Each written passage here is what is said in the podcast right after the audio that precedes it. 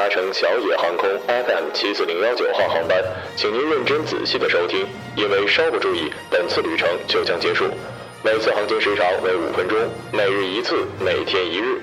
空少小城、臭长小城、机长小城将竭诚为您服务，祝您旅途愉快。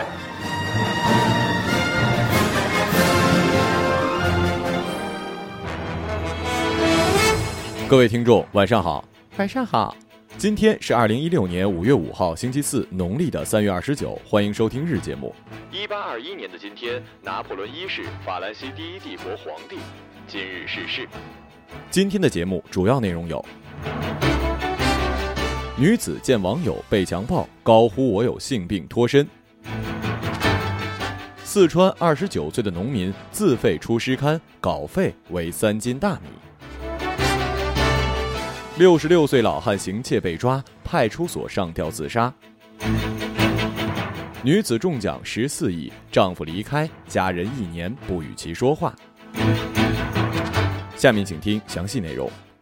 二十五岁的丽丽是池州人，丽丽的老家在农村，虽然年龄并不大，但是老家的同龄人基本已经结婚生子了。四月二十八号，她在陌陌上认识了一名男性网友，两人几次交流聊得挺来。丽丽觉得对方谈吐幽默，人老实，说话也挺有礼貌，于是两人相约在咖啡馆见面。晚上，两人又相约一起吃饭。饭后，男网友提议去他们家里坐坐，聊一聊。但是到家不久，这名男网友迫不及待地对她动手动脚。丽丽用死亡进行威胁，但是男网友无所畏惧，急中生智的他说了一句：“我有性病，一点都不骗你。”男网友听到这句话，脸色大变，从床上坐了起来。见对方犹豫，丽丽感觉机不可失，她翻身坐起，一跃从床上跳了。下来，拽开门，飞快的跑到了楼下。这件事情上呢，我真的要跟丽丽以及所有的女孩说几句，请你们千万不要相信男生跟你们说的什么去家里坐坐呀，去酒店歇会儿啊，什么都不干这种屁话。在男人的思维里，你同意了就等于默认了跟其发生关系。作为一个直男癌晚期，请相信我的忠告啊！当然了，我是没有这么干过的。为什么男人总是爱爱的不绝对，就因二零零四年，在重庆念过一年中专之后，董丽萍去广州打工。在她的印象之中，在那个年代，他们更热衷于打工文学，写一些打工生活的小文章，发到当地的报刊杂志之上。董丽萍也时常给杂志投稿诗歌。董丽萍当时就想当一名职业的作家，不用每天按时去工厂上班。一次变故成就了董丽萍的一次梦想。到二零一五年的八月，共收到了一万多份来自全国各地的诗歌投稿。董丽萍从这些稿件中筛选出了一千首，后交由侨乡文学杂志前编辑徐飞把关，从中再筛选出一百首。随后，董丽萍自费在网上找人排版，然后联系。了印刷厂，四月底两千份首期《农民诗人》印刷出刊。因为《农民诗人》是自费出刊，因此投稿者没有稿费。不过他会邮寄三份报纸以及自家产的三斤大米给作者作为稿酬。梦想呢没有高低之分，做科学家也好，做一名厨师也好，有梦想的人眼里都是发光的，而为梦想努力的过程都是值得敬佩的。在我们还年轻、没有资本的时候，去做自己想做的工作，不喜欢的工作也不一定会成功。那么何不去做自己喜欢的呢？天的云彩。那河畔的金柳，是夕阳中的新娘。五月一号的凌晨五时十九分，江华瑶族自治县的公安局幺幺零报警服务台接到了九鼎印象瑶都工地保安的电话报警，工地抓住了一个小偷，请公安局迅速来人处置。接到报警之后，值班民警随即出警，第一时间赶到现场，并进行了初步的了解。于五点四十分左右，将嫌疑人移交给相关派出所处理。派出所的值班民警将嫌疑人送至了后问室留置，并对报警情况进行了调查。早上七点三十分左右，发现嫌疑人在后问室上吊，经幺二零抢救后无效死亡。看完这条新闻，我有以下几个疑问：嫌疑人是用什么上？吊呢？现代房子难道还有房梁可以供上吊吗？如果有，老人是怎么上去的？那么长的时间，为什么没有人发现？后温室难道不应该有人看管吗？我不知道这位老人到底偷了什么，只能祝愿他在天堂一切安好，不需要再偷东西了吧。我的家，我的家，我的天堂。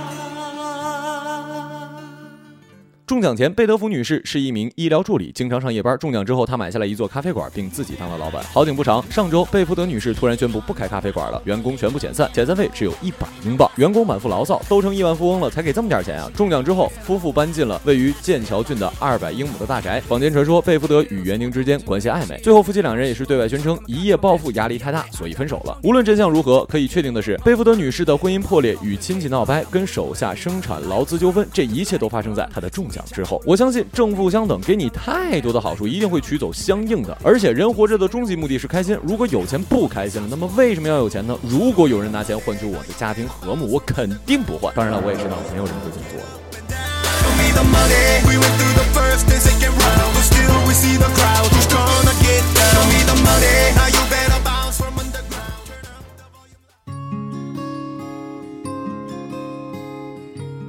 今日人物：亲生父母。今年的三月中旬，男子李某到湘西县公安局报案，说自己的妻子黄某将他的两个亲生儿子都卖掉，案情重大，警方立刻展开了调查。经过深入调查，警方查明，二零一二年的六月份开始，犯罪嫌疑人李某跟妻子黄某一起到内蒙古的邓口县务工。后来黄某怀孕，二零一三年四月份，黄某与丈夫李某商量，将生下的孩子卖给别人。二零一三年四月二十号，黄某在内蒙古的邓口县人民医院生下一男孩。当天买孩子的人将三点四万元交给了黄某夫妇，随后将刚出生的小男婴抱走。二零一三年的下半年，生孩子不久的黄某再次怀孕，有了前一次的经历，贪婪的黄某夫妇便打起了肚子里这个孩子的主意。二零一四年的四五月份，黄某在怀孕期间主动给认识的一个女子提下生出小孩送给他人并收取费用的想法。经该女子的介绍，黄某夫妇便与买家肖某建立了联系。二零一四年的六月三十号，黄某在内蒙古邓口县妇幼保健院生下了一名男孩，直接交给了肖某。肖某当面给黄某夫妇支付了四万元。通过两次买卖自己的亲生儿子，黄某夫妇一共非法获取了七点四万元人民币。日前，两岁的被拐男童已经被解救，另外一名三岁的男童还在收讯。另外一名三岁男童还在找寻之中。根据最高人民法院、最高人民检察院、公安部、司法部关于依法惩治拐卖妇女儿童犯罪的意见规定，将生育作为非法获利手段，生育后即出卖子女的，明知对方不具抚养目的，或者根本不考虑对方是否具有抚养的目的，为收取钱财将子女送与他人的相关规定，犯罪嫌疑人黄某跟李某夫妇二人的行为已经触犯。中华人民共和国刑法第二百四十条之规定，涉嫌拐卖儿童罪，被依法批捕。好了，以上就是本期节目的全部内容，感谢各位的收听，我们下期节目再见，再见。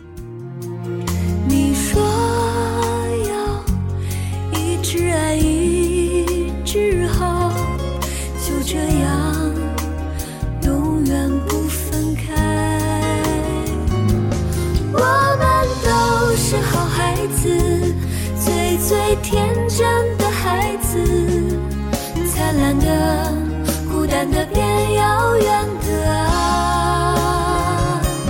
我们都是好孩子，最最可爱的孩子，在一起为幸福落泪啊！我们都是好孩子，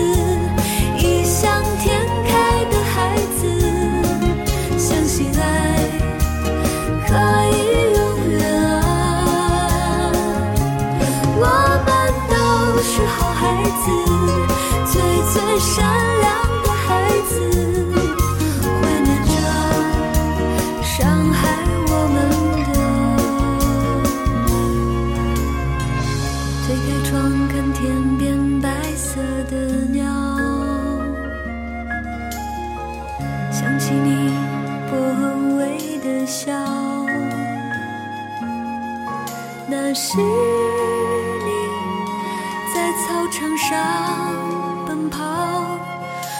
大声喊：“我爱你，你知不知道？”